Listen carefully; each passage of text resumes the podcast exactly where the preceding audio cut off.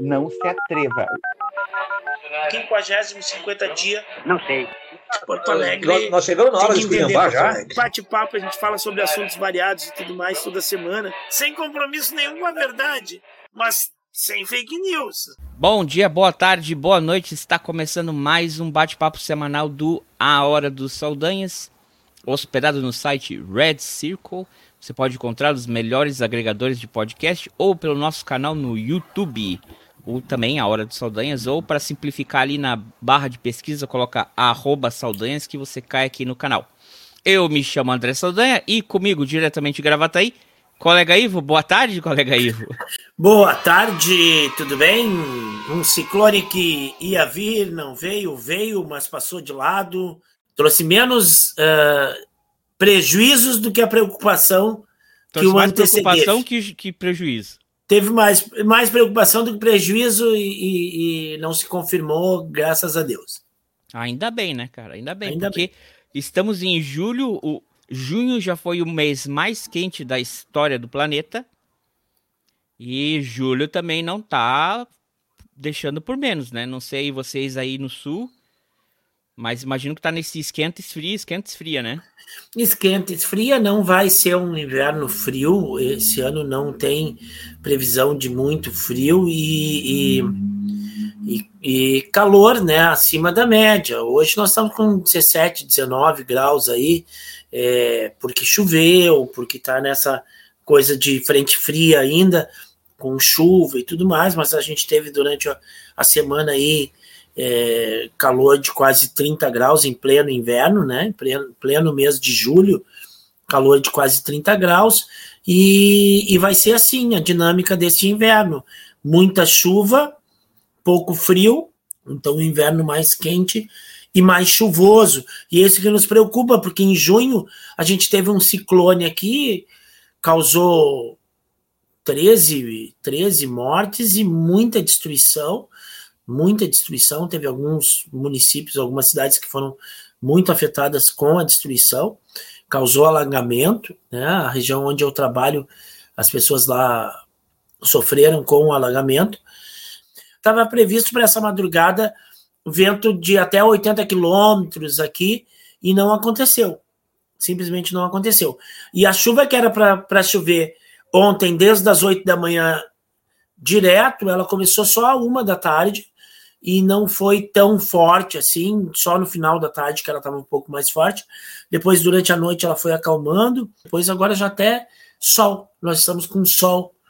Abriu sol durante o dia todo e não era a previsão. A previsão era chuva o dia inteiro. E tá até com sol. Então, tá mais tranquilo do que se, se esperava, graças a Deus. Mas o tempo tá louco, né, cara? Tá bem louco. Onde também tá louco é lá na França. Não sei se vocês estão acompanhando aí, se tem. É, eu assisto toda manhã o Friends 24.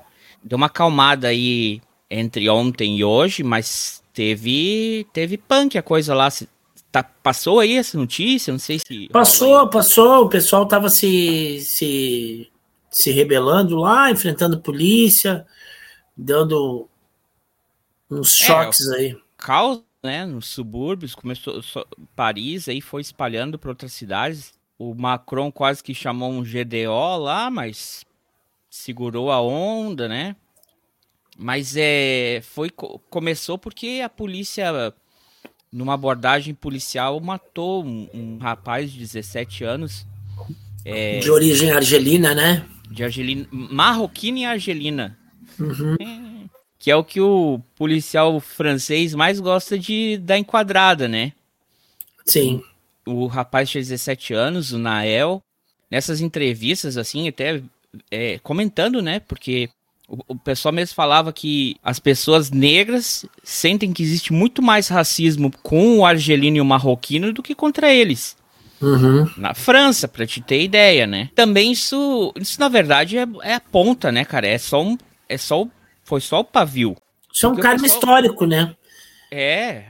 É um karma histórico, porque tu vai lá, tu há mais de um século, há dois séculos atrás, tu, tu ocupa o território das pessoas, tu coloniza, tu fica lá dominando durante um tempo. Aí há uma guerra de, de independência, né? Aquelas pessoas que tu, que tu ficou oprimindo lá viram teus inimigos. E agora essas pessoas começam, porque tem, porque tu colonizou, porque tu enfiou o teu idioma lá, porque tu, tu estabeleceu uma ligação econômica, uma ligação política, uma ligação cultural. Essas pessoas, quando estão em dificuldades lá, vão para para matriz, né? E aí tu discrimina as pessoas, aí tu tem é o medo, né? É aquilo é, que a gente é falou. não é, não é o seguinte, o, é, é, acho que até pior, porque não é o pessoal que ah, então vou para lá, vou mudar para Portugal. Esses são pessoas que já os estão avós já Exato. vieram. Sim. Por quê? Porque o que a França fez?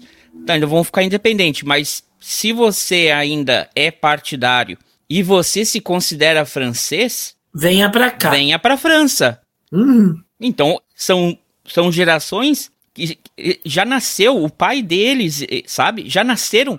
Eles é, mas são... tu tem o nariz, tu tem o nariz, tu tem a cara, tu tem a cor de algo que eu tenho medo, né? Porque eu sacaneei, eu oprimi, eu subjuguei durante muito tempo. E vai que tu tem, tu vai querer tirar desforra agora, né, de mim. Então eu fico com medo de ti, e aí eu sou violento contra ti. Eu sou eu discrimino. Porque a discriminação e a violência, é, é, é a raiz é essa, né? A raiz é o medo. É, é, então, tu, tu, tu cometeu, tu foi abusivo com essas pessoas, agora tu tem medo que elas, que elas se vinguem. E tu, e tu sempre vai é, ter um preconceito e vai considerar essa pessoa como inferior e tudo mais. Então, é, é um, é um karma histórico. E, e, e, e, é uma coisa que é bem aprofundar, é, é, é bem enraigada na. Não vamos generalizar, mas é bem enraigada na cultura e na constituição do francês. Hum. Né? Porque resistência francesa é, é muito bonita e romântica nos filmes de Segunda Guerra. Quando a gente sabe que, na verdade, muito da, da, da filosofia antissemita vai ter berço na própria França. Uhum. Não é? Então, olho lá. E aí, e, e, e, como eu, é só uma ponta, né? Porque esse, essa discriminação já faz tempo. Você tem uma geração enorme do, de nem, nem, nem, né? Nem estuda nem trabalha. Uhum. Não vem opção, não, não se enquadra na sociedade francesa. E o cara ainda não faz. No começo do ano passou assim passou a lei da, da reforma da Previdência, né? Teve umas outras tretas lá a respeito da oração de petróleo também, que eles foram para cima do pessoal do meio ambiente, né, os ambientalistas. Então, isso que dá quando você coloca um ex-banqueiro na presidência, né? É só fica aí o pensamento. E também isso mostra também, a, a, como eu falava, como é enraizada essa xenofobia do francês porque teve um, um, um político de direita que criou uma, um, um, crowdfunding, né? Seria no Brasil aí um estilo vaquinha, uhum. para apoiar a família do policial. Esse, esse crowdfunding dele levantou 1,7 milhões de dólares. Enquanto a, o, o, crowdfunding da família do menino, do uhum. rapaz que foi morto, né? Levantou 450. Então, é, isso demonstra aí como que a, a, própria sociedade, como que eles preferem dar dinheiro pro polici pra família policial, tá vivo, a família tá recebendo ainda, o cara tá sob investigação, ele não foi condenado nem nada, mas tem mais gente para doar para ele do que para a família que família o rapaz que morreu. Que morreu. Que é. Então, é, é, tá certo que as pessoas, é, várias aí usaram isso aí para externar um ressentimento que eles têm com a sociedade, que não é uma sociedade que é receptiva a eles. A verdade é isso. Se a França não se ligar, eu não sei, cara, porque eles realmente estão sentados num barril de pólvora. E, e, tá, tá, tá tendo conflito na França já faz tempo, né? Ela, ela tá numa numa sequência de, de, de, atos de rua, foi quando falou da reforma da Previdência, isso gerou muito, teve aquela questão dos coletes amarelos e tudo mais, que, que, que foi bastante é, complexa, né? E, e tá, esse governo está se segurando, né? Não sei como, porque é e aí muita... é aquela coisa. Depois eles caem na mão da extrema direita e ninguém sabe como é. Mas eu tenho uma teoria. Para mim, a pior coisa depois de um fascista é um neoliberal. É verdade. Porque o neoliberal, ele luc o, o, eles lucram sendo qualquer governo. Vão lucrar muito mais quando é governo de direita. Sim. E quando tem um governo que é menos direita, que é mais centro, eles fazem tudo para sabotar. Para derrubar. Exatamente. Aí cai de novo na mão, porque o pessoal tá cansado, tá desiludido, né? Cai da extrema direita. E aí, aí dá no que dá. Mas falando em extrema direita, como não teve CPI, o Congresso está em recesso, não teve a CPMI aí dos atos do 8 de janeiro, separei um react aí pra gente fazer da outra CPI, a CPI distrital, que tá rolando no... Já começou antes, né? No Distrito Federal. Uh, e uma semana atrás eles receberam é, os dois, é, não vou dizer assim, suspeitos, né? Porque eles confessaram. Eles se entregaram, apesar que agora eles têm um discursinho de que não é bem assim, mal entendido, bibibi bababá, vou permanecer em silêncio. Eles confessaram, assinaram uma confissão e não foi a base de tortura, até onde se demonstra, não é? Então, vamos ver. E, e, me admira esse cara aqui, é, é, como na CPMI falaram é, muito bem que aquele outro lá, o cara de Baiacu, você é a cara do bolsonarismo, você é incompetente e tem uma ideologia é, é, alucinada, esse cara também é uma cara do bolsonarismo. Ainda por cima ele se acha um engraçadão, ele pensou que ele tava num stand-up. vamos, vamos ver o Alan, o Alan dos Santos. Vamos dar uma olhada aqui no Alan dos Santos. Me diga como é que funcionava aquele acampamento. Eu não sei explicar como funcionava, mas eu vim para cá, certo? Vim de carona e tinha. Você de carona com vim de, quem? Vim de carona de ônibus, que os ônibus que passavam as caravanas. E.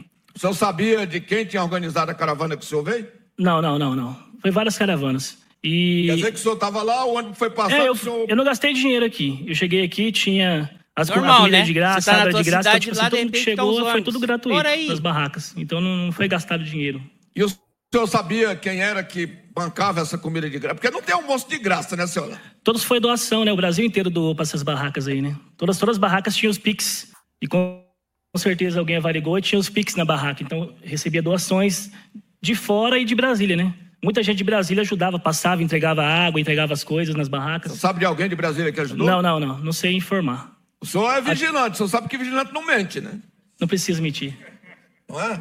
Companheiro, não precisa mentir, não. Sabe que vigilante não mente, né? Nem, nem, companheiro, eu nem posso. Eu faço parte do Lions Club eu também nem posso fazer essas, essas graças. parte do Lions Club Eu faço também? parte do Lions Club, Defesa Civil, Corpo de Bombeiros, eu sou socorrista. É, o senhor é bombeiro voluntário? Não, voluntário. Eu sou bombeiro voluntário.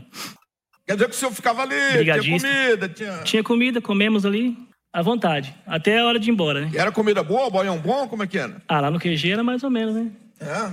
A comida era melhor do que a lá do presídio? Ah, com certeza, né? Mas para quem já passou fome ou comeu, passou dificuldade, todas as comidas são boas, abençoadas. É só abençoar todos os dias, né? É. Tinha um churrasquinho de picanha? Ah, sempre. Tinha uma costela, né? Uma ponta de peito. Ponta de peito, é? É, ué. O povo comia bem, rapaz. Comia bem? Comia. E vocês não tinham preocupação de saber quem é que estava pagando essa boa comida? Não, não. Nunca tive. Ninguém falava, pô, tanta comida boa e tudo, de onde tá vindo? Nunca tive porque foi o Brasil inteiro, né? É, foi, foi o Brasil. Brasil inteiro. Porra, Brasil inteiro. E o senhor ali no meio. Ali no meio. Teve um coronel da Polícia Militar e o. E nós temos aqui um documento do Exército que disse que lá tinha um pessoal que traficava droga. O senhor viu droga sendo traficada lá? Lá na, na onde você no fala? acampamento. Não, não, não, não. Essa parte não. O senhor viu gente com arma lá? Não, não. Arma exposta não, só o exército. Não, arma, mesmo. eu tô dizendo se o senhor viu com arma, não tô perguntando. Ah, tá, não, só o exército. O senhor viu acampado, tava com arma? Não. Tinha prostituição? Não, não sei porque eu não tava atrás O disso. senhor não participou do. Não, na prostituição não. Não? Não, mas eu saí, eu fui na, em alguma festa, eu saí, eu ia Você ia comer no restaurante. Ó, advogado, No restaurante, quem pagava a despesa do senhor dele- no restaurante? Eu mesmo, ué. O senhor trouxe um dinheirinho. Trouxe um dinheirinho meu, ué. É? Sim. Quanto que o senhor trouxe? O senhor disse que pegou uma carona porque não tinha dinheiro pra pagar Não, eu o peguei uma carona, sim, porque todas as caravanas estavam vindo de gratuitas, velho. Tinha alguém financiando, eu não sei quem financiou. Eu tinha mil reais Esse no bolso. coronel Fernando não ajudou, não? Nunca. O senhor tinha mil reais. Tinha mil reais. Aí, de repente, o senhor botou na sua cabeça, tem esse dinheirinho aqui, eu vou lá pra Brasília gastar ele. Ah, vou. Nunca gastei assim à toa, não. Pode ficar tranquilo. Eu. O que, que eu falei lá? Se vocês observarem, tem um vídeo na internet que até socorrer carro das pessoas que estavam queimando, eu socorri, que é agente do governo, certo? Tirei lá do lado do palio que ninguém queria tirar, a moça gritando, o coronel Faur postou no Instagram dele. Eu tive coragem de ir lá tirar o veículo dela. Até dei um cavalinho de pau, porque eu tava achando que tava pegando fogo, com medo de tá pegando fogo, e deixei, entreguei a chave para ela. Os hotéis todos tem filmagem minha que eu não deixei as pessoas agredir ninguém nos hotéis, não deixei entrar, invadir os hotéis. Super-herói, né? Entendeu? Então, tipo assim, eu participei. Seu sozinho eu posso, eu posso impedir, impedir. Seu sozinho impedia, eu posso, eu Eu posso ter passar minha, um eu vídeo. posso ter minha parcela, pode mostrar, eu posso ter minha Vou parcela mostrar de um vídeo culpa. aqui que eu acho que vai re- refrescar a memória do Eu, seu. eu posso ter, pode Por mostrar. favor, o vídeo 1. Aí, Sim, sim. Eu sou, né? Sim, sim. Sim, eu estava tranquilo. De- depois de levar um monte de, de spray de pimenta no rosto. Eu vi Aí todos o cara tava lá, né? É o senhor. Tava na bagunça no dia 12, no dia da diplomação do Lula, né?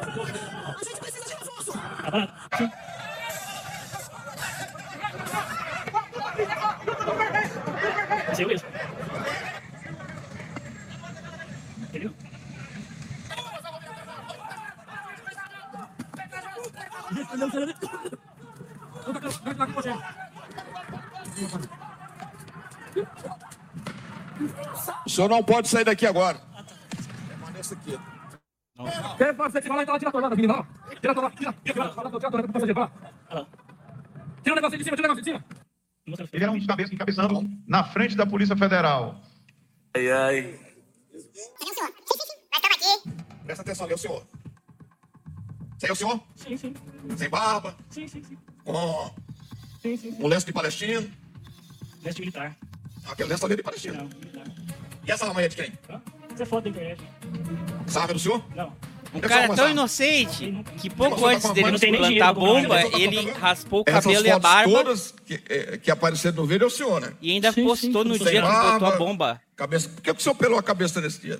Não, porque eu sempre rapo, né? Vigilante. Uhum. Eu nunca Mas deixo. vigilante- Eu nunca. Não, mas eu. Não, é, preferen- é preferência baixo, não minha. cabelo, não. É preferência minha, jamais eu vou deixar o cabelo alto. E tá Isso aí eu agora me senti bem, né? E tá alto agora por quê? Ah, Porque eu estou preso. Sim, mas lá na prisão é que raspa mesmo, né? Sim. Ele poderia mudar isso aí. né? Até então tinha várias pessoas que acreditavam em várias coisas. Então eu, eu, Você eu vim mais para passear. Eu vim mais para passear. Entendeu? Passear? É, passando Pra os passear, ônibus, eu, eu, graça meu sonho conhecer Brasília. E eu aproveitei a caravana. Então, É, Que passeio bom, né, amigo? Vou passear, vou comer de graça e não me preocupo quem é que tá pagando e eu vou para Baderna, né? Vou lá vandalizar na frente da, da Polícia Federal, vou lá participar de, de atentado contra carro, botar fogo em carro e se der, eu boto uma bombinha aí no aeroporto também, né? É. É um passeio bom isso aí. Acho que esse, esse, acho que é o roteiro, é mais ou menos isso. Eu passei, eu passei mais ou menos uns dois meses em Brasília. É que você vai, você visita o eixo monumental, você vai na catedral, você conhece tudo, né? Aí chega uma hora que não tem, né? Você vai lá, dá uma, dá uma olhada ali no, no Bonaparte, ali, numa quinta-feira à noite. Quem conhece, conhece. e aí, é. E aí, ah, o que, que a gente vai fazer? Vamos, vamos, vamos aí tacar fogo nos carros, dar uns cavalinhos de pau, é, e botar uma bomba perto do aeroporto. É uma coisa assim que normal, que qualquer pessoa que vai de turismo pra Brasília faz. Eu não fiz. Talvez eu que seja o careta da história. Mas olha lá, vamos lá, o turistão. Adora, exploradora. existia várias, várias pessoas que pensavam de várias formas e eu vim mais para passear. Então você veio fazer turismo. Sim, eu vim mais no turismo mesmo.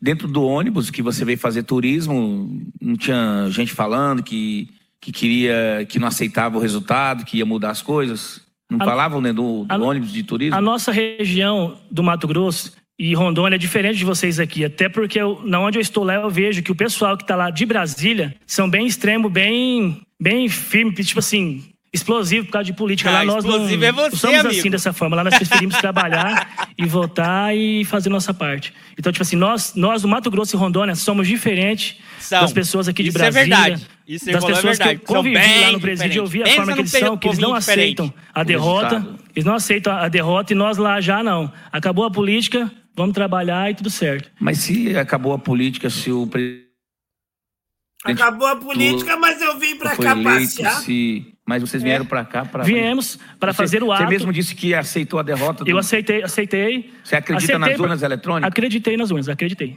Eu acreditei. Por um momento eu esqueci, igual eu falei na- no legado. Por um momento eu esqueci que muito- muitas pessoas pregavam lá: conhecereis a verdade, a verdade vos libertará, João 8,32. Mas todo mundo esqueceu de Romanos, Romanos 13. Que é toda autoridade, magistrado, é, é, está no poder por causa de Deus. Eu acredito nisso. E por um momento eu esqueci, igual eu fiz o vídeo pedindo perdão. Eu acho que as pessoas não entenderam o perdão que eu pedi, acharam que eu era infil- infiltrado. Mas eu sou brasileiro. Eu não sou direita e esquerda, porque existe só um caminho, não tem direita e esquerda, é um caminho. E todos estão a favor do bem do Brasil. Então eu, eu me dirijo à autoridade. Se hoje, não sei se é Bolsonaro ou é o Lula, quem É estiver o no Lula, poder, se você não eu sabe, é o sou Lula, essa viu, pessoa. Porque eu não tenho acepção de pessoas. O Bolsonaro, Entendeu? por oito É anos, esse não vai o- ser, não. Esse é o meu ponto de vista. O ministro Alexandre de Moraes, quando estivemos lá, disse que tinha os inocentes úteis. Ou seja, aquelas pessoas que foram levadas a fazer aqueles atos, mas por determinado momento nem sabia por que estavam ali. Esse aí nem considera uma pessoa assim? nem útil Não, ele é. é, é, lá existem essas pessoas, tem pessoas lá que nem sabem por que estava, tem pessoas que foram levadas pelo efeito, tipo assim, esse do dia 8 que eles conversam bastante, entrou, acabou entrando. Foi e na- eu não me considero isso. leva, né? Ah, é eu não me normal. considero isso porque eu vim passear e acabei Uma vendo, e acabei vendo que era sério, que muitas pessoas fala- falavam uma, É, intervenção federal, militar, AI-5, essas coisas aí. E acabou que eu fiquei observando todos e acabei que eu acabei observando que tinha pessoas que queriam fazer o mal. E eu fui observando, observando, observando e acabei vendo que aconteceu uma cagada mesmo. E depois que eu vi que aconteceu uma cagada, eu não consegui. Quem fez a embora. cagada que eu foi tu, cara. Tu ficava, que fez a é? cagada. Ainda bem que foi uma é, cagada, que não detonou nada, né? informou que veio para o acampamento protestar contra o resultado das eleições de 2022. O senhor disse agora para mim que veio fazer turismo. Não, eu vim fazer o turismo. Não, mas aqui o senhor disse para a Polícia Civil que veio protestar, que o senhor não aceitava o resultado. Não, é a forma que ele escreveu. Ele perguntou qual que era o meu ponto de vista. Todos nós lá, Mas, mas seu- Foi muito, foi muito falado na, na mídia questão do código-fonte. Nós pensávamos no código-fonte, jamais. Eu queria, queria mas o código-fonte de depois que eu entendi. O senhor acabou de falar que, que respeita as urnas, que, que respeito respeita o agora. resultado das Agora eleições. respeita. Então, na época, o senhor disse que entrou dentro do ônibus. Ah, eu No vou para Brasília, conhecer No, Brasília. no- no momento de bobeira, até então, eu vim para turismo, mas até então, na nossa cabeça, é a questão do código-fonte. Era isso. Depois que eu cheguei aqui, a gente observou que tinha várias pessoas falando várias coisas e ninguém sabia de nada. E já estávamos aqui, participamos do evento dia 15, e daí acabou se, Então, até então, deixa eu só entender aqui no meu raciocínio aqui. Até então, o senhor entrar no ônibus, o senhor disse que veio fazer turismo, aí já está falando de código-fonte, que não aceitava o resultado das urnas. Vocês têm o boletim de ocorrência para me arrumar? Para me Tem, ler para vocês? Tem. Para me saber se é o que eu falei mesmo? Porque daí, se tá for, eu, eu confirmo. o Não, já não lembra doutor, mais? O delegado está aqui, a gente requer o- os documentos junto à polícia e chegam para nós, para a CPI. Porque daí eu E é mesmo leio para vocês. certinho. Porque não é, que, não, é, não é dessa forma de falar, né? Mas, tranquilo. Não, não estou aqui para te. Não, sim, sim, eu sim. quero que você sinta tranquilo aí, fale aí. Aham. Aqui você já começou falando que veio fazer turismo, mas a. Sim, eu vim mais para turismo, É, porque eu não mas aí conhecia você que... já veio Não aqui foi por um extremismo. entendeu? Tá bom. O que faz o senhor acreditar que as urnas eletrônicas foram fraudadas? O que, que o senhor acredita? Você falou de código-fonte Ho- agora? Hoje eu não, não, não tenho Não mais acredita essa mais. visão. Não. É, Era agora a visão já- que... Era antes, da- só acreditava. Era antes por causa das reportagens, né? Ah. Ah. Você acha que o presidente Bolsonaro e toda a mídia falando que as urnas foram. Isso levou o senhor a acreditar? Sim, Foi? sim. Que Por dúvida. um momento, sim. Então, quando o presidente falou que as urnas não eram confiáveis, só acreditou. Só que, aí, que nem eu falei para o senhor, foi que nem eu falei para o senhor, por um momento esquecemos. Por quê? Se as urnas não fossem auditáveis, é, se, se, se, lá, se fosse um erro, um erro mesmo, é um erro a gente, a gente pensar que houve fraude. Por quê? Se fosse um erro, o Haddad tinha ganhado, o Bolsonaro não tinha ganhado. Haddad. Quem? O Haddad tinha- teria ganhado do Bolsonaro em 2018.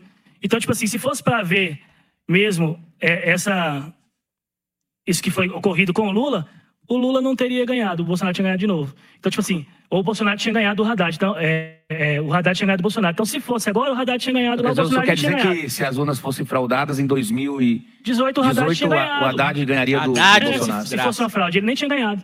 Então, tipo assim, foi- foram coisas que levou a gente a acreditar no erro e por um momento a gente esqueceu. Então, é, isso aí é para as pessoas meditarem, porque. O senhor está arrependido, Esquece. seu, seu Eu me arrependi desde quando eu vim pra cá, falar a verdade. Está arrependido, né? De ter E- acreditado nisso. Não, é, não. Por ter esquecido. Por ter esquecido. Se arrependeu e tanto um que momento. falou, ah, que se Só exploda tudo. Eu vou falar assim, porque eu me apresentei, né? Eu me filho, entreguei, tem eu não. família, é, tem tudo, eu não tem? família. Olha, é tão eu me bom. apresentei, eu não fugi. seus filhos. Ele se Sim. entregou. Também em seu interrogatório, o senhor falou que algo muito grave de ponto de vista do que se apura nessa CPI.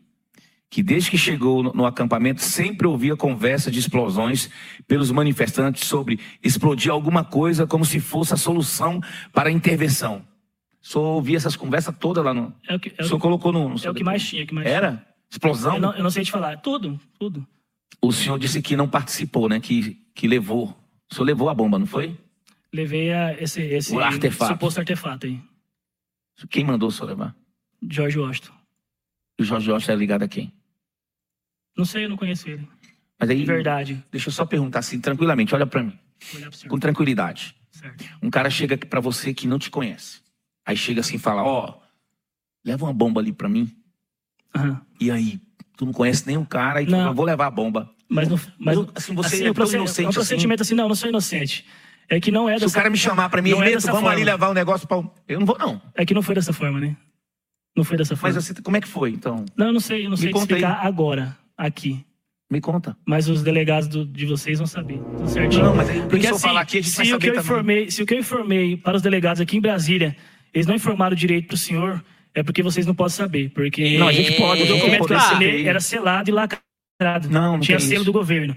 Então. Aqui é uma isso. comissão- Tinha brigas. Pessoas iam, brigavam, quebravam Tinha pessoas. consumo de álcool lá? Não, não, álcool eu nunca vi.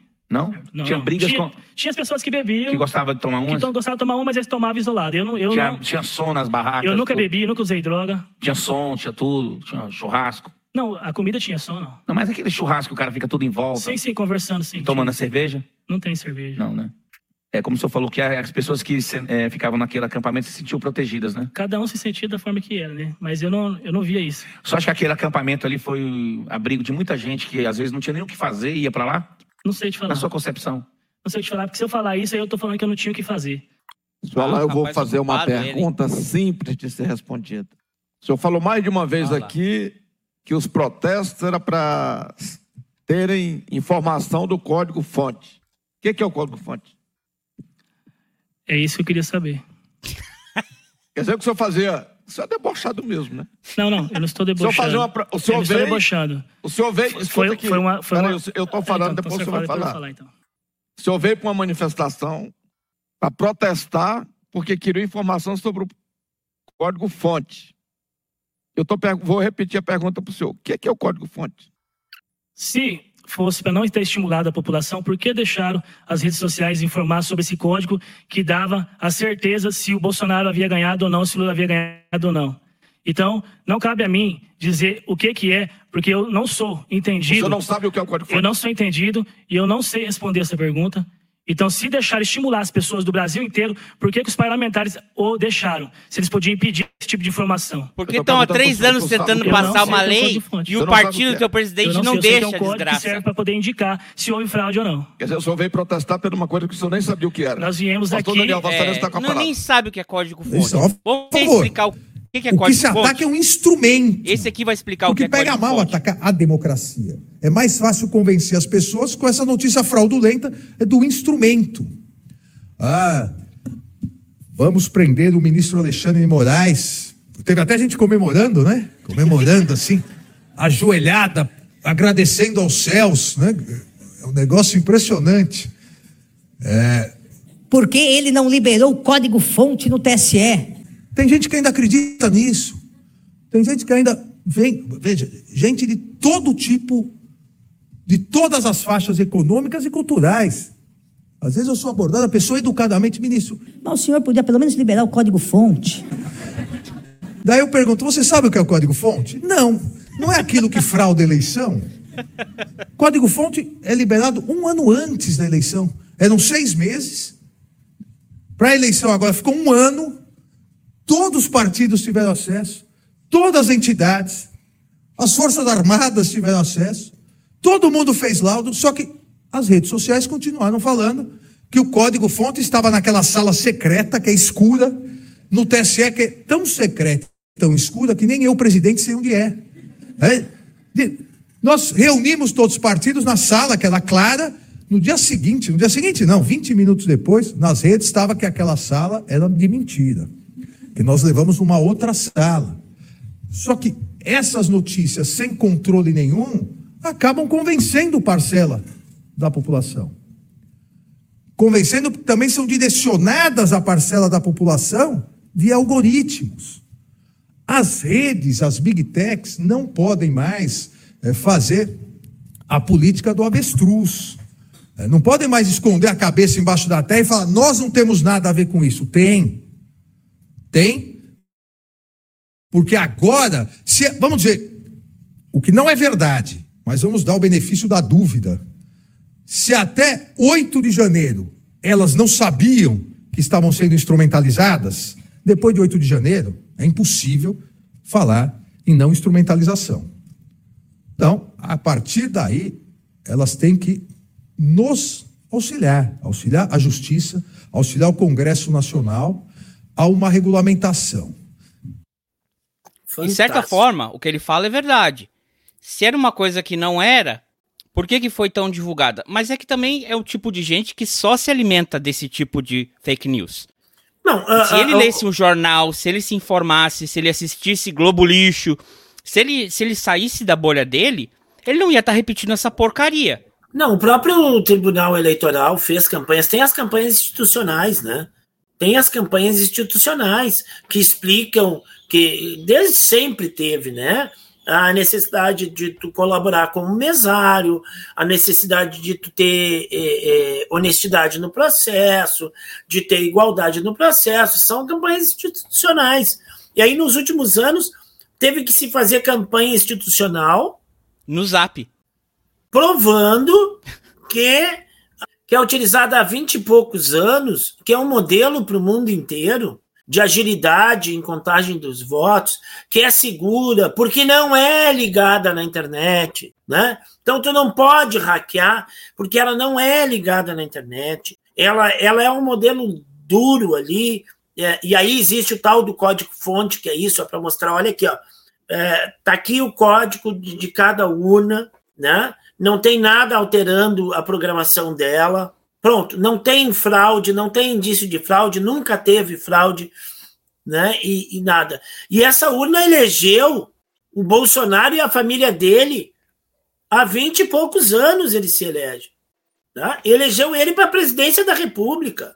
Elegeu ele para deputado federal em vários mandatos, elegeu o filho dele para senador, elegeu o filho dele para deputado federal, elegeu o outro para vereador a, a, não sei quantas uh, uh, legislaturas. Mas parece que para chegar nessa conclusão, ou você é inteligente ou você tem que passar alguns meses na cadeia. É. Porque é o que ele falou. Se fosse Pensando, fraudada, né? por que o Haddad não ganhou? Ficou lá, exatamente, ficou ou lá na cadeia pensando, pô, pois é, como eu sou otário, né? Que é a mesma coisa que o Trump falou. Como é que. Eu... Não tem sentido. Se, se tu tá no poder, tu tem o controle da máquina, isso é fraudável, como tu diz, então usa isso e frauda para tu ganhar de volta. Não, não, é, é, isso eu é, já falei única, aqui. É, é, isso eu já falei aqui dois anos antes da, da, da, eleição. Né? Porque dois anos antes da eleição, da, o Bolsonaro já estava dizendo que ele ia ser roubado nas eleições. Dois anos antes das eleições. Ia ser uma inovação no mundo.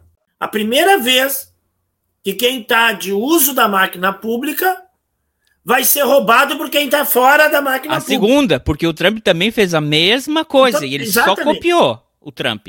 A única diferença é que o Trump duvidava do voto impresso.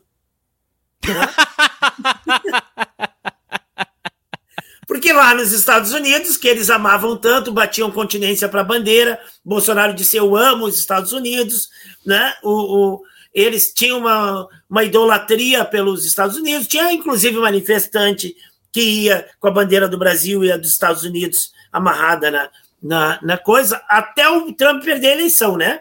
Depois que Não, o Trump mas perdeu ainda a é, eleição, porque quando, quando a coisa esquenta aqui, eles tudo vão para os Estados Unidos. É. Quando o Trump perdeu a eleição, as bandeiras dos Estados Unidos desapareceram, deixaram de amar os Estados Unidos. Mas sempre amaram os Estados Unidos, né? E os Estados Unidos era o grande modelo deles. Gostam E de aí, comprar aí- caveirão dos Estados Unidos. É, aí a eleição dos Estados Unidos é fraudada. Só que a eleição dos Estados Unidos é em papel. E aí eles estão dizendo assim, ó, Aqui a eleição é fraudada porque ela é na urna eletrônica e ela não é auditável. Ela precisa ser auditável porque ela tem que ser em papel. né? Então eles se esqueceram. É como o rapaz aí disse, é um grande problema coletivo de amnésia. Eles se esquecem de tudo, e é o que ele disse. Eu vim fazer turismo, ele se esqueceu que estava fazendo turismo, resolveu fazer baderna e terrorismo e coisas parecidas, ou ele veio para fazer terrorismo e baderna e coisas parecidas e, e se esqueceu e agora pensa que veio para fazer turismo. Eu já não sei mais o que, que o cara esqueceu. Mas como ele disse, ele esqueceu. Ele esqueceu de muita coisa, ele esqueceu de pensar, e é o que ele diz aí, né? Ele esqueceu, Esqueceu de do pensar. depoimento que ele deu pra polícia. Porque se ele tivesse pensado, ele chegaria à conclusão lógica que o Haddad teria ganho a eleição se ela fosse fraudada lá em 2018. Né? É.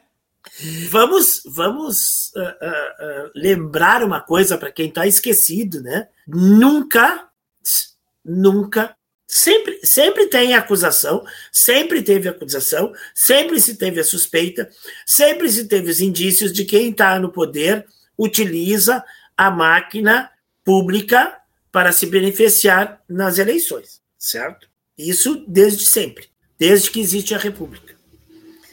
Mas nunca alguém se utilizou tanto e tão escrachadamente da máquina para tentar ganhar uma eleição, como o Bolsonaro usou. O Bolsonaro usou, inclusive ele calou a boca dos bolsonaristas, de todo mundo, né? Quando se tinha Bolsa Família, todas as pessoas que votam em Bolsonaro sempre diziam: É, é do nosso dinheiro que estão dando aí para esses vagabundos. Que estão E aí, quando chega perto da eleição, o Bolsonaro joga o auxílio, né? Aumenta o. Ele, ele, ele anaboliza o auxílio para as pessoas mais, mais, mais pobres. Ele faz de tudo o possível e o impossível, sem previsão nenhuma de nada tudo mais, simplesmente focado na eleição, para tentar ganhar popularidade para a eleição depois de todo o estrago que ele fez durante três anos e meio. E aí, nos últimos seis meses, ele tenta fazer de tudo é, é, o possível e o impossível para tentar ganhar a eleição. Durante Jogou- três anos de campanha fazendo motociata e usando o cartão corporativo, aí no, no, no, no, no- segundo tempo, nos, nos últimos 15 minutos, ele resolveu. Ainda Não, assim é- perdeu. Não, eu não vou falar dessas coisas, vou falar das políticas desastrosas, todas as políticas desastrosas que levaram o Brasil para onde levou, a aumentar o número de pessoas passando fome, entendeu? Então, tudo que ele, que ele fez, tudo que ele destruiu, no- nos últimos seis meses ele tentou, o, o, o preço do combustível que estava lá em cima, sabe? Tudo ele tentou mudar para tentar. ah, ah, e, e ficou claro, e ficou claro e ficou evidente que ele estava tentando manipular o processo, o processo eleitoral, né? Através de, de, de liberação de recursos para tentar ganhar desesperadamente. Se ele não tivesse utilizado tanto da máquina pública, pode ser até que a diferença de votos fosse ainda bem maior em favor ao Lula, né? Sim. Então ele conseguiu, mas ele não conseguiu. Ah, sem contar aparelhas, o aparelhamento de, de, de, de Polícia instituições de Federal, Estado, Exército, Polícia Rodoviária Polícia- Federal, Polícia Exército, tentando barrar as pessoas de votar. Uhum. Tudo o que ele fez desesperadamente, desesperadamente, né? E com tudo isso, né, com tudo isso que ele se utilizou com toda a máquina pública, ele consegue identificar, e ele já pregava isso profeticamente dois anos antes, de que ele seria fraudado na eleição. Né? E aí eu quero saber o seguinte: se ele tivesse ganhado a eleição, Uhum. o que, que ele ia dizer? Não, Houve a fraude, mas a gente conseguiu ser muito melhor do que a fraude. Eu acho que era isso que ele ia dizer, né? É. Então, ah, vamos ver um pouco. Vamos ver o, o, encerramento aqui do rapaz esse que se esqueceu. O debochado. Que, é, o, o stand-up do, do, Os deputados estão cozinhando ele, né? Os deputados estão tirando Sim. ele, né? Então, deixaram ele rir, ele se divertir bastante. Depois é. Vai. Vamos ver essa aqui, o pessoal pegando mais incisivo com ele. O senhor disse que acionou as autoridades depois que você colocou a bomba no caminhão, certo? O senhor, no acampamento, via outros militares fora do, do exército? Eu não sei identificar. Ele usa farda.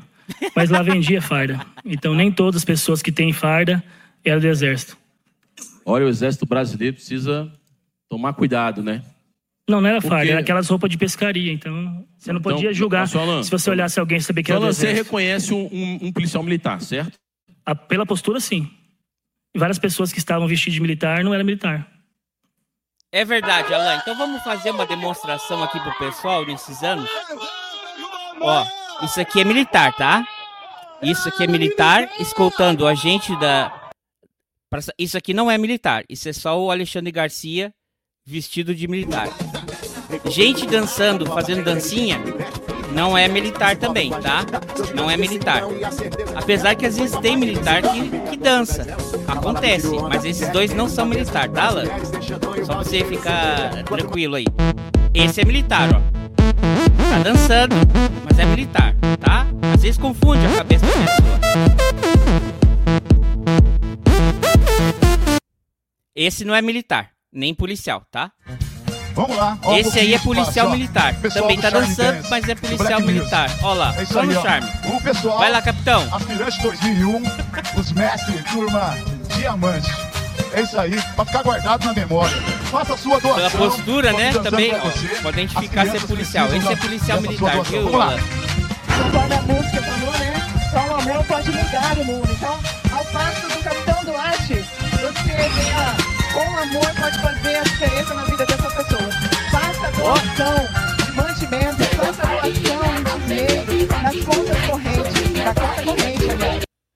Esse aí, um é policial federal, o outro não é militar, apesar que ele tinha granada, bomba, coisa que só militar podia ter. É um criminoso. O outro é policial. Esse do meio, a gente nem sabe se é padre, se é político, que, que, que desgraça que ele é. Ah, isso aqui é militar, ó. Isso é militar tratando como tem que tratar gente que é golpista, que é baderneiro, que é terrorista, ó. Esse, é assim que se trata, tá? Esses são militar, viu?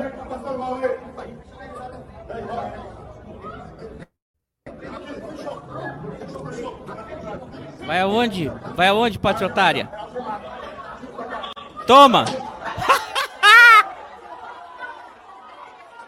Não queriam intervenção militar?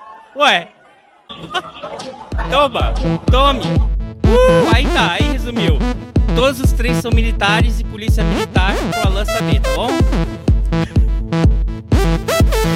Se no momento, ao ter ciência, porque essa bomba ela também não foi surgiu da noite, da noite pro dia, foi um, teve um tempo para planejar a bomba. E em nenhum momento nesse processo em que a bomba estava sendo elaborada passou pela sua cabeça em avisar antes, o exército brasileiro estava à frente do senhor porque é uma área de segurança ali, de, de reserva do exército que tinha controle. Não passou na sua cabeça em nenhum momento de ir até eles dizer o que estava acontecendo naquele acampamento? O exército fez incursão várias vezes, foi avisado. Várias vezes em várias barracas. O senhor avisou o exército, então? Não eu, não diretamente eu, mas foi avisado. Então o exército, você está afirmando que o exército foi avisado fez que estava sendo vezes, procurando armas, bebidas. Não, que ele fez incursão. E todo tipo sim. de artefato que ele fez incursão, nós sabemos. Eu quero dizer se eles estavam cientes que estava sendo produzido um artefato explosivo naquele lugar. Que poderia correr o risco, sim. Obrigado, deputado Chico. Aí tá. Se os caras os cara botaram para fora, Polícia Militar do Distrito Federal, pessoal que foi fazer ali, o, o pessoal é, da fiscalização do Distrito Federal, foram escoltados pelo Exército para saírem. E aí, aí é o seguinte, é, é, é a questão ou é o exército mais incompetente da história, porque no comando central do Estado-Maior no Brasil, em Brasília, na capital, na frente do bairro dos caras, onde tá o QG, onde tá o quartel e onde mora a família dos caras. Eles não veem um artefato sendo produzido ou circulando, ou eles têm a pior inteligência e é o exército mais incompetente do planeta, ou tem conivência aí. É, mas pelo que foi dito lá, né, é, das conversas do telefone do Mauro Cid lá, do tenente coronel, tinha coronel lá que estava conivente com isso, que estava rezando e pedindo, né, a ordem superior para poder dar o golpe. Então, quer dizer, tem uma conivência, sim, de, de, de alguns membros. Eu não vou dizer assim, ó, que do exército como instituição toda, mas como com pessoas que têm postos de comando significativos, né, que têm poder para comandar e para dar determinadas ordens, com certeza tem a conivência. Um baixo clero, mas não tão baixo assim. É, exatamente. A, a, as elites da, da a instituição por si, não. Mas vários pontos cabeças estavam. Estava, exatamente. Vamos ver o que vai rolar pro resto aí. Colega Ivo, essa semana também aí tivemos aí alguns, algumas notas tristes aí, perdemos ah, algumas pessoas importantes no país. Sim. Ah, faleceu José Celso Martinez, né? Ele sofreu um incêndio na, no seu apartamento na, na, na terça-feira, ficou no hospital numa situação crítica e por dois dias aí na quinta-feira veio a falecer, trazendo uma perda muito grande para o teatro e para a dramaturgia brasileira, né? Para quem não conhece o Zé Celso Martinez, ele é um dramaturgo, diretor, ator de teatro e que inovou. Ele é o criador do Teatro Oficina. Né? O Teatro Oficina teve é, inúmeras peças marcantes, como Roda Viva, por exemplo, como As Bacantes e, e, e várias outras peças, e, e num formato diferente de teatro, né? um pouco diferente do teatro clássico, né? mas um teatro como se diz que quebra a quarta parede, no sentido em que ele sai do palco e traz o espectador muitas vezes, a plateia muitas vezes para dentro da, da peça. Tanto é que o lugar lá, o espaço físico do Teatro Oficina lá em São Paulo, ele não tem um palco e uma plateia convencional, como a gente costuma dizer, né? Tu tem aquele palco lá na frente e, e, e todas as cadeiras de frente para o palco e os atores estão restritos ao palco. Teatro Oficina, eles são arquibancadas, tem, tem duas arquibancadas laterais, e o teatro é como se fosse um corredor. O palco é como se fosse um corredor entre essas duas entre essas duas arquibancadas. E as ações elas não acontecem exatamente no mesmo lugar. Então, às vezes, elas acontecem em pontos simultâneos, né? Eles hoje, utilizando da tecnologia, eles têm telas, telões e tudo mais para te poder acompanhar, às vezes, essas ações que se dão em mais de um ponto do, do teatro. E muitas vezes os atores passam pelo meio do, do público, algumas vezes o público é chamado a interagir, algumas pessoas vão lá para o meio para contracenar, às vezes eles abrem a porta do teatro e vão fa fazer atuações lá na rua e depois voltam de novo. As peças se encerram as, abrindo as portas e saindo todo mundo em, em cortejo, uh, uh, os atores e, os, e, o, e o público, né? Então o José, o José Celso ele tem essa importância e também na formação de muitos dos atores aí. Muitos atores que a gente vê hoje em filmes, em, em novelas, em, em séries, muitos atores brasileiros aí passaram, tiveram a sua, a sua experiência lá no, no, no teatro oficina, né? E, e é um teatro bem, bem, crítico, assim, bem questionador. É, a última peça que eu, que eu vi, eu vi uma peça lá no Teatro Oficina este ano ainda, e, e realmente, assim, uma peça que tu tem que demorar para. Não é uma peça de fácil digestão.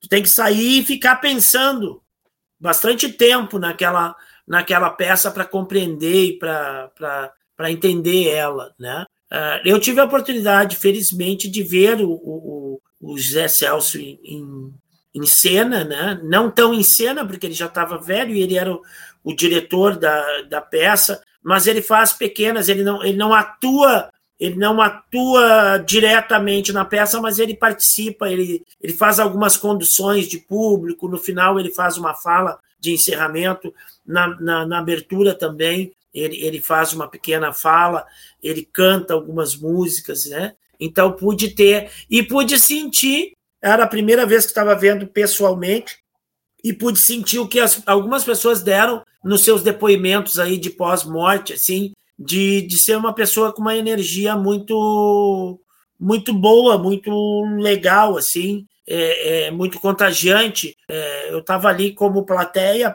próximo dele, mas me sentia assim tão próximo daquela pessoa que eu estava vendo pela primeira vez que parecia que era como se fosse um amigo, assim, de, de tamanha energia que ele que ele transmitia. É uma perda.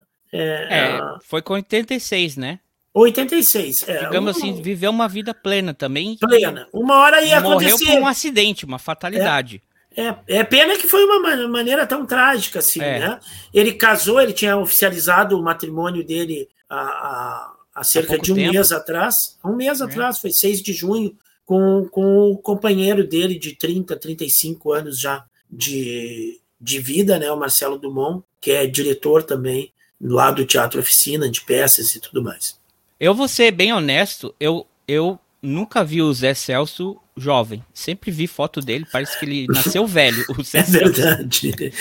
Não, né, até apareceu umas fotos da década de 50, quando ele abriu o, o, o teatro, mas parece que na década de 70 ele já estava com a cara que ele, que ele tinha hoje.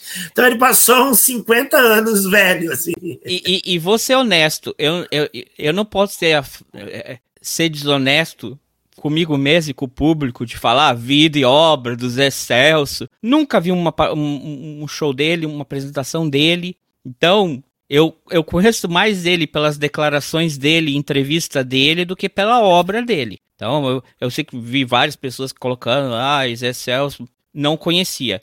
Sei quem era, e o que eu, para mim, vejo, que eu entendo, é da influência, como tu falou, que ele tem na, na dramaturgia brasileira. brasileira.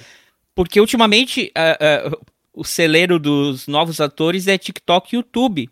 Mas a é. maioria dos, do, dos artistas, dos atores que a gente tem, em qualquer lugar, vai começar no teatro.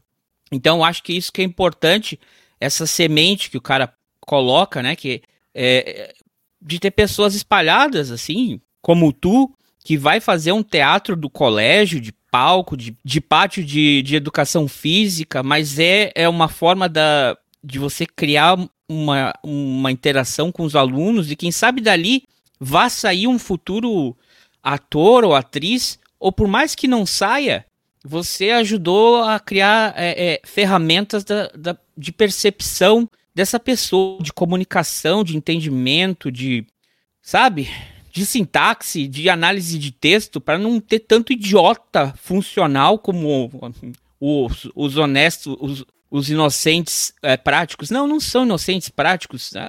Pessoal aí que fez essas barbaridades aí que a gente recém estava mostrando antes.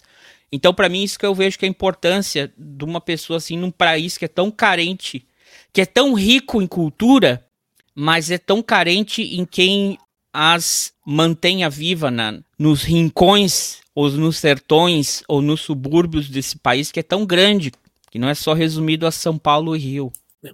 E um outro, talvez esse para mim teve mais influência na carreira dele porque eu vi mais coisas deles, que foi o, o Alan Arkin, que, ah, sim, que, que, veio a falecer também com 89. O Alan Arkin, que é, fez vários filmes, um dos meus livros preferidos, que é o, o Cat 22, que ele tem uma acho que foi um dos primeiros filmes assim, que eu vi, o primeiro livro que eu, que eu li, que ele não tinha aquela visão romântica da Segunda Guerra Mundial, pelo contrário, né?